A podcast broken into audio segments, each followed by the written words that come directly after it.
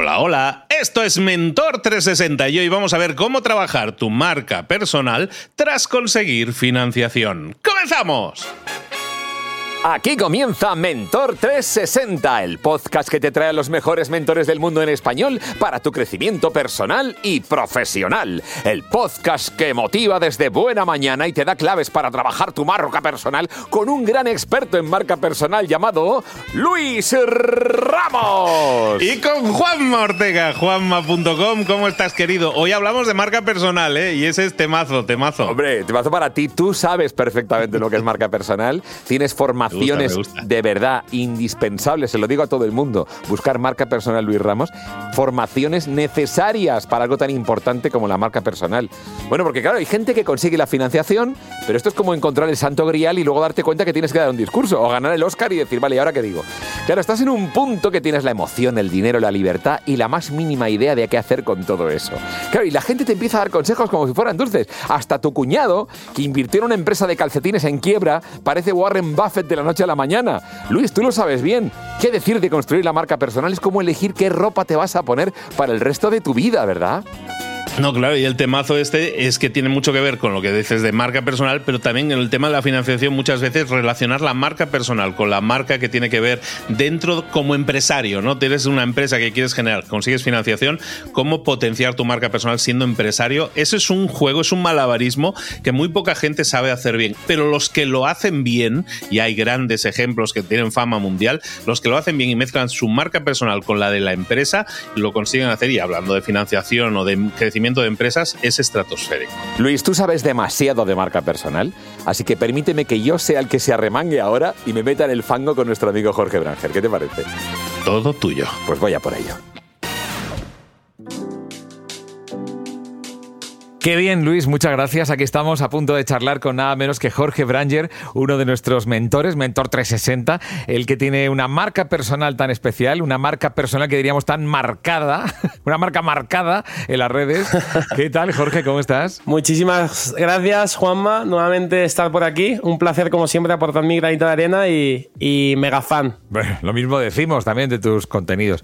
Bueno, Jorge Branger, vamos a ver. En el última vez que, la última vez que estuviste aquí en Mentor 360 hablábamos de una salida para lo que es la marca personal muy interesante, que es el, conseguir la financiación. Porque efectivamente en el mundo de la financiación tu, imagen, tu marca personal es, muy relevante y muy importante. Entonces tú imagínate que gracias a, como vimos en el último episodio contigo, eh, tiene lugar, tiene lugar la magia y de pronto aparece el dinero. Sí, sí, sí. ¡Hala, venga! Ya lo tenemos. Entonces, ¿cuál es el siguiente paso? ¿Qué puede ocurrir? Bueno, lógicamente, eh, la, fórmula, por así decirlo, es es, personal, es interna, es tener muchísima confianza. Pero por otro lado, eh, a mí me motivó mucho en mi caso, porque sí que es verdad que, y, hoy en día, sobre todo los jóvenes, que yo me identifico mucho con eso, sufrimos síndrome del impostor. En este caso, cuando te estás reuniendo con un mega inversor que, ha estado en muchísimas empresas multinacionales, empresas grandes, que ha tenido grandes exits, que, es un senior, que tiene un, recorrido maravilloso y tú eres un chaval y le estás intentando convencer para que, para que meta pasta, pues hay cierto síndrome impostor que es no, sentir, no sentirte como lo suficientemente válido.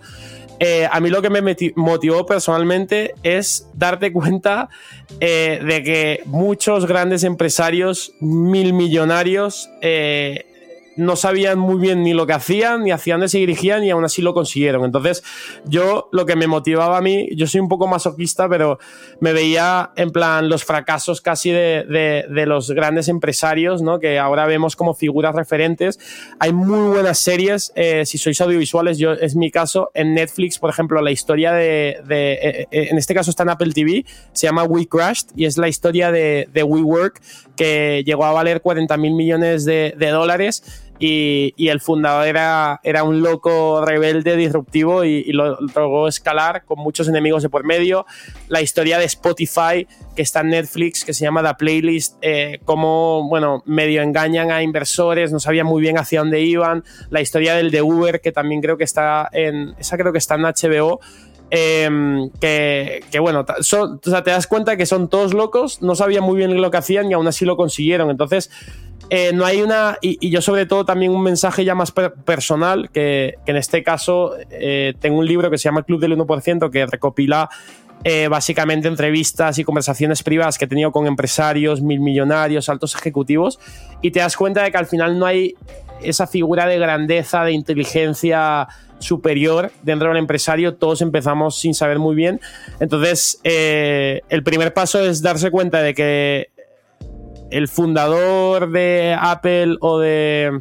Hay casos específicos, pero por eso estoy diciendo fundador de Apple, el fundador de Uber, el fundador de Airbnb, son o eran chavales eh, comunes, normales, y, llegaron a escalarlo con mucha ética de trabajo y, mucha resiliencia y, trabajo, trabajo, trabajo, en realidad, en definitiva.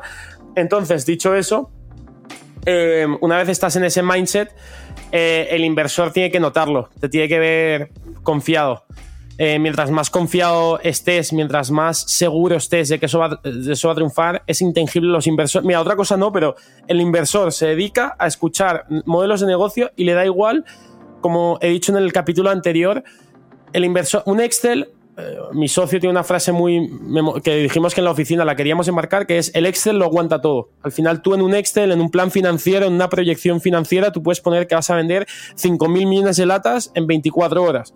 Otra cosa es que el inversor o las partes se la traguen, ¿no? Entonces, el Excel lo aguanta todo. Dicho eso, el inversor es consciente de eso. Es consciente de que muchas veces las previsiones financieras están maquilladas, de que muchas veces le estás vendiendo la moto, porque eso va, de convencerle para que eh, invierta su dinero. Entonces, el inversor está acostumbrado a vende humos, marketingianos, etc. Yo que soy de marketing, que vendo mucho la peli, el inversor se lo huele y sabe un poco verdad. Dicho eso, el inversor tiene una parte muy intuitiva que ha desarrollado después de escuchar cientos de, miles de, de decks, que es ver si tú como fundador lo tienes realmente claro, si realmente estás aquí para hacerlo triunfar o si realmente estás viendo una moto. Entonces, esa intangibilidad, esa, esa, ¿cómo se dice? Esa intuición que tiene el inversor se la tienes que transmitir muy claro y para transmitírsela, la única manera, porque eso no se puede falsear, es teniéndolo tú muy claro. Em, dicho eso, una vez tengas las cosas claras y transmitas esa confianza, eh, al inversor, si le encaja el modelo de negocio, le encajas tú como persona, los siguientes pasos son, bueno, normalmente son varias reuniones con el inversor.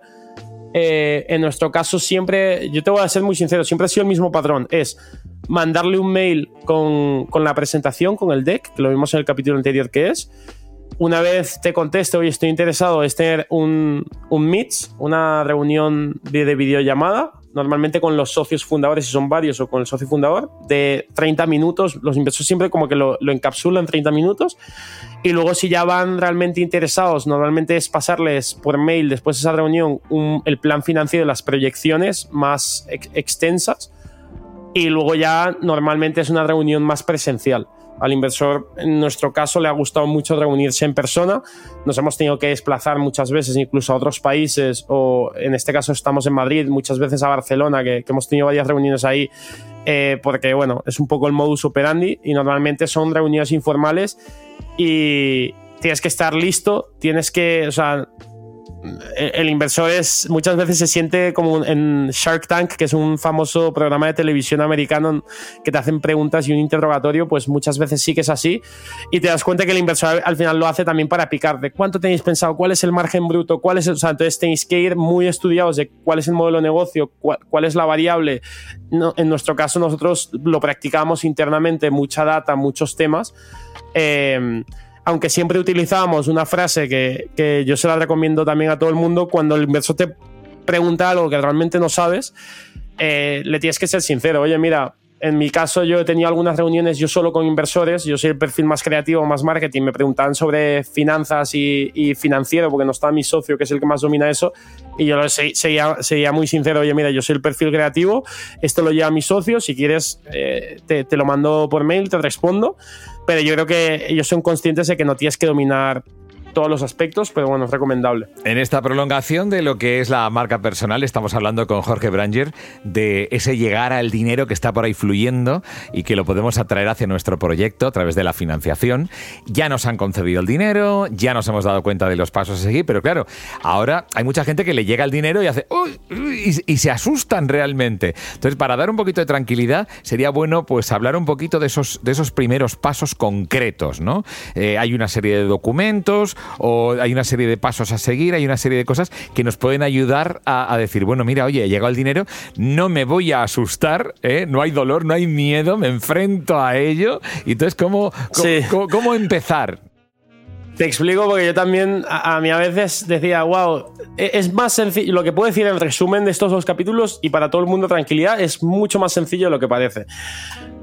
Convences al inversor, lo primero que tienes que hacer es enviar un documento que se llama term sheet, ¿vale? Ese documento eh, es, un documento a modo resumen de compromiso entre ambas partes, entre el inversor y la empresa. Se llama term sheet. Podéis buscar term sheet eh, o acuerdo. Eh, joder, no me sale en, español. Es que estoy, metido ya.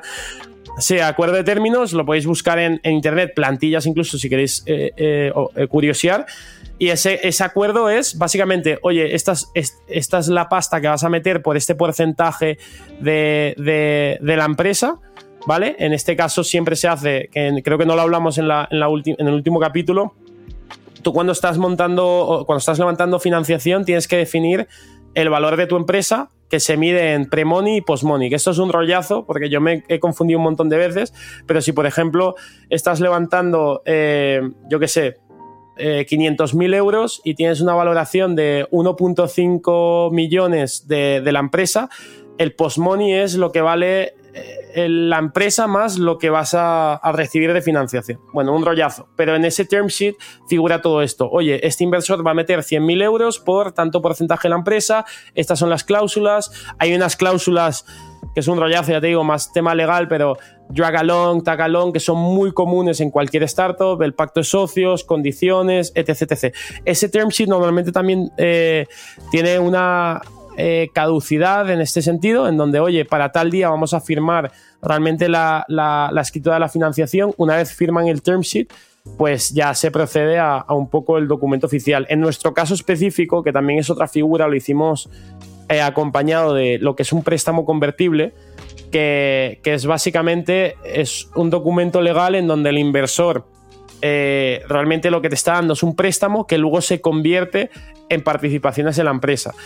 Esto lo que hace es, eh, eh, más sencillo porque si tú estás levantando financiación y tienes 10 inversores, 20 o, o 30 o los que sean, todos tienen que firmar por regla general y por costes naturales el mismo día, misma fecha, mismo todo. Y es casi imposible. En, nuestro caso necesitamos ya la liquidez también para, para, empezar a operar. Entonces este préstamo convertible, que para quien lo quiere indagar, es una figura mucho más rápida, el inversor literalmente, como has dicho, hace una transferencia, te llega el dinero a, hechos legales, en realidad es un préstamo con una fecha de caducidad, que en este caso nosotros pusimos un mes de fecha de caducidad que se convierte en participación. Entonces ya podíamos operar con el dinero. Em, y sí, después de ese, acuerdo, pues ya, ya viene un poco más el tema notarial, que es la escritura y demás, y, poco más. Es una transferencia literalmente que, te llega y, y, ya está. Y hay unos documentos que certifican al inversor. Luego hay ciertas cláusulas que hay que incluir. En nuestro caso, pues cada tres meses tenemos que rendir cuentas. O sea, la gente se tiene que dar cuenta que tener un inversor no es alguien que te da pasta y ya está. Tienes que rendir cuentas, justificar cosas y, responder a preguntas constantemente al inversor, que, que a veces puede ser un poco coñazo, entre comillas, pero bueno, es el deber ser y es lo que hay que hacer y también buscar inversores que te apoyen, ¿no? Lógicamente la visión es muy importante. Claro, y conocer un poquito el tema y incluso eso, orientarte viendo los casos de otros, porque claro, todos hemos visto ejemplos, ¿no? De, grandes corporaciones que de pronto han echado a su creador, ¿no? Eh, eh, hay casos realmente extraordinarios. En ese sentido, eh, hay muchos inversores que dicen, mira, yo meto dinero en tu negocio, pero yo quiero tener un 51%, es decir, quiero tener más de la mitad para poder controlar tu negocio para... Con yo meto mi dinero, pero yo necesito poder controlarlo por encima de lo que tú quieras hacer o no. Y eso a lo mejor al principio no parece que vaya a ocurrir, ¿no? Bueno, eh, eh, el riesgo que puede tener es básicamente que a, nivel legal eh, no tiene, más allá que haya un contrato mega blindado por otro lado, pero cuando tú tienes el 51% de, una compañía, pues eh, es tuya, ¿no? Tienes eh, la potestad de tomar decisiones, de, orientar la compañía hacia dónde se va a dirigir y esto puede perjudicar lógicamente al negocio porque al final los founders o los fundadores, normalmente esto lo hacen adquisiciones de empresas eh, o un inversor muy, muy tiburón, entre comillas, que quiera tener el, poder o que sienta que él puede manejar la empresa de mejor manera o lo que sea. 51% eh, significa eh, control pleno y completo de la compañía, toma de decisiones y, y demás. Y esto, bueno, yo todavía no he llegado a ese stage en donde te pueda decir como, wow, tener un inversor que tenga el plena compañía, porque de momento el equipo fundador, después de la financiación, seguimos teniendo pleno control y confiamos en los inversores que hemos metido, pero sí que te puedo decir que grandes empresarios eh, que han montado empresas muy reconocidas, pues sufren mucho con eso de por sí. Bueno, esto creo que es público. Oscar Pierre, el fundador de Globo, eh, tiene un podcast que, dice que, que al final eh, ha dejado de trabajar porque el 90% de su tiempo es eh, eh, responder, aclarar, pelearse y negociar con, sus inversores, que muchos se encuentran en conflicto. Entonces, hay que tener mucho cuidado con eso. Claro, claro, porque hay personas que a lo mejor quieren dejar de ser empleados porque no soportan tener un jefe, pero si tienes un accionista mayoritario encima de ti con el 51%, automáticamente se convierte en tu jefe, ¿no? Otra vez. Sí, sí, sí.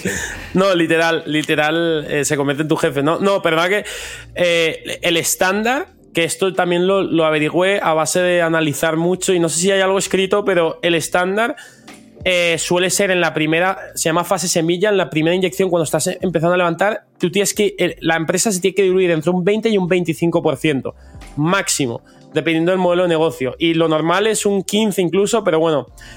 Y, esto, para un inversor es, es un gran trozo del pastel.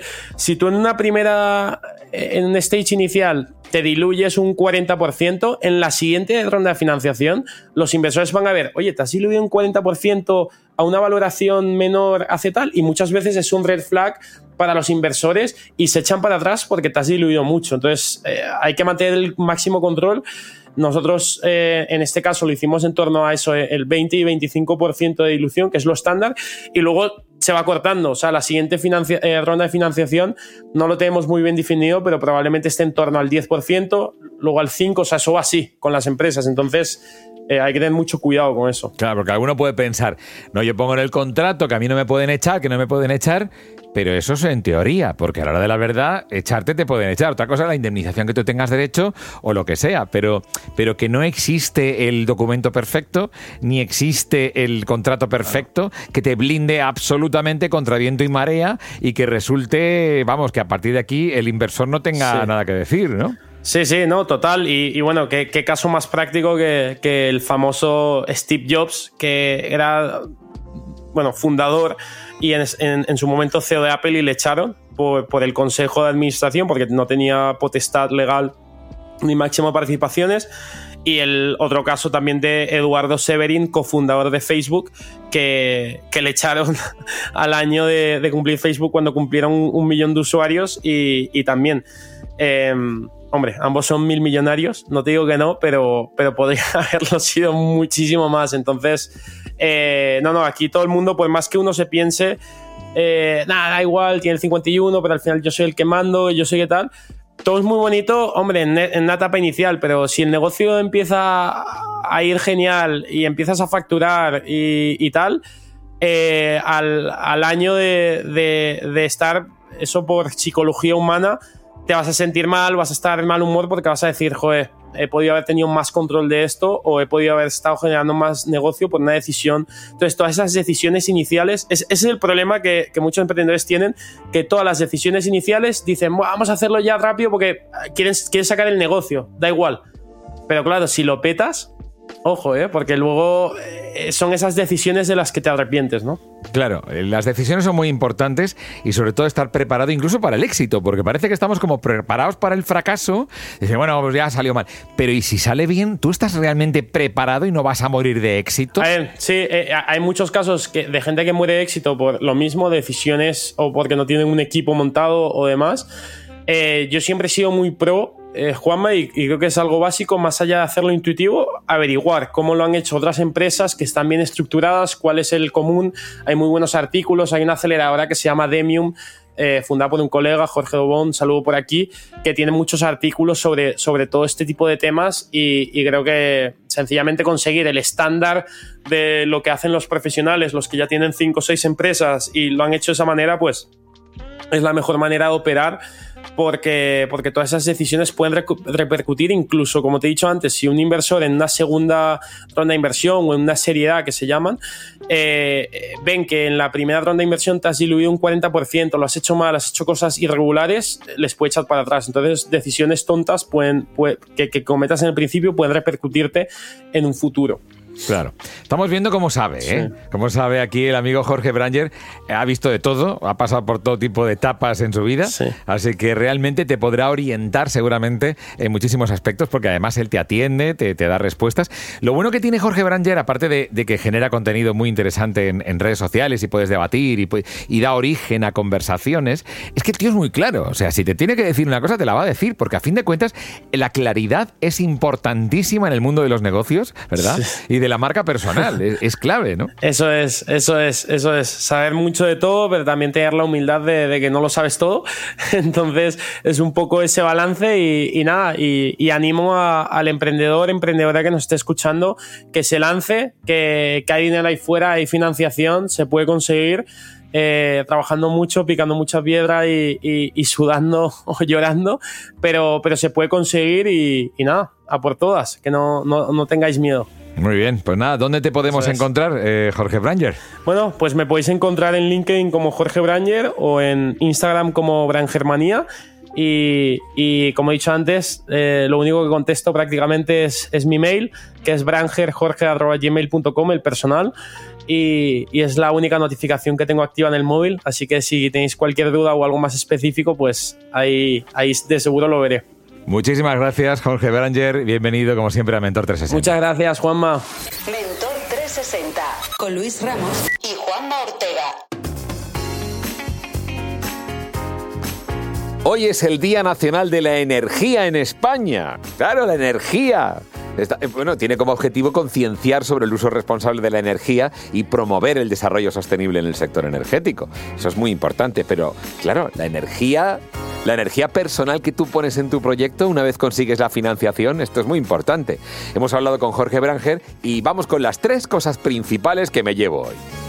En el puesto número 3 la financiación y la relación con los inversores. Es un proceso que va más allá de la típica reunión o el acuerdo. Mira, tienes que tener varios encuentros, un compromiso que sea personal, pero también legal. Y luego eh, tienes que tener claro que tienes que rendir cuentas constantemente. Esto es así. Esa es tu marca personal con respecto al inversor. Puesto número 2. Vale, a pesar de conseguir financiación, los fundadores suelen mantener el control de la empresa. En una primera ronda, los fundadores normalmente retienen entre el 75 y el 85% de la empresa, aunque eso, claro, puede variar dependiendo del modelo de negocio. Pero no diluyas demasiado, siendo fundador, no diluyas demasiado tu participación en la empresa si puedes conseguirlo. Y en el puesto número uno, lo más lo principal que he aprendido hoy que me llevo hoy, la confianza y la autenticidad. Esto, esto es esencial, esto te sirve para todo, pero es que también con tus, con, tus, con tus inversores. Es esencial para conseguir la financiación y para conseguir que sigan confiando en ti. Los inversores no buscan ideas de negocio sólidas solamente, buscan fundadores que estén comprometidos y con una visión clara. Hay que superar ese síndrome del impostor que todos tenemos un poco de decir yo a ver si consigo que sepa que parezca que sé no no tú sabes seguro y seguro que eres capaz de transmitir tu pasión y tu determinación y eso puede ser un factor decisivo para tu éxito Música que todavía no conoces. Me he vuelto fan de la música que llega desde Corea, amigos. El K-pop es increíble, ¿eh? Dash Low, esto se llama Every Little Thing.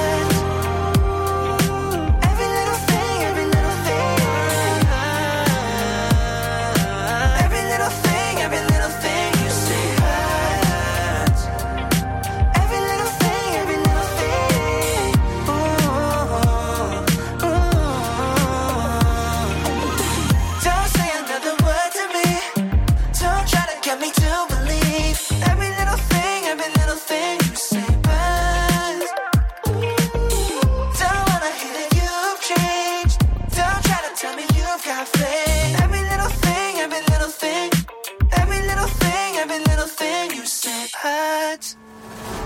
Si una de las ideas que hemos comentado hoy resuena en ti, te llama a ponerla en práctica, entonces define el paso más pequeño posible, el gesto más mínimo y hazlo ahora mismo. En lo personal o en lo profesional, expandir tu red de contactos, mejorar tus relaciones con los demás, aprender alguna cosa nueva, poner en práctica una pequeña técnica que te ayude, que te sume, todo suma pero solo si lo pones en práctica, no si piensas en ponerlo en práctica. Tienes que ponerlo en práctica, pasar a la acción. Acuérdate de este ingrediente secreto también. El ingrediente secreto es la actitud, tu actitud. Tu actitud transmite. Si sales a la calle con ganas, la gente lo va a notar. Si sales a la calle sin ganas, la gente también lo va a notar. El mundo está ahí fuera, te está esperando. Por lo tanto, sal ahí fuera, sal a la calle sal con ganas, con actitud. No esperes a mañana. Ya sabes lo que tienes que hacer y ya sabes que lo puedes hacer hoy. No veas pasar la vida, vive la vida. Tienes las mismas 24 horas que tienen los demás. Haz que valgan la pena. Entrega en estas próximas 24 horas tu mejor versión. Te esperamos aquí mañana para continuar creciendo. Te esperamos aquí mañana con más mentores. Pero el día de hoy está completito delante de ti. Así que ponte en pie, pisa fuerte, respira hondo, sal ahí fuera y conquista tu día.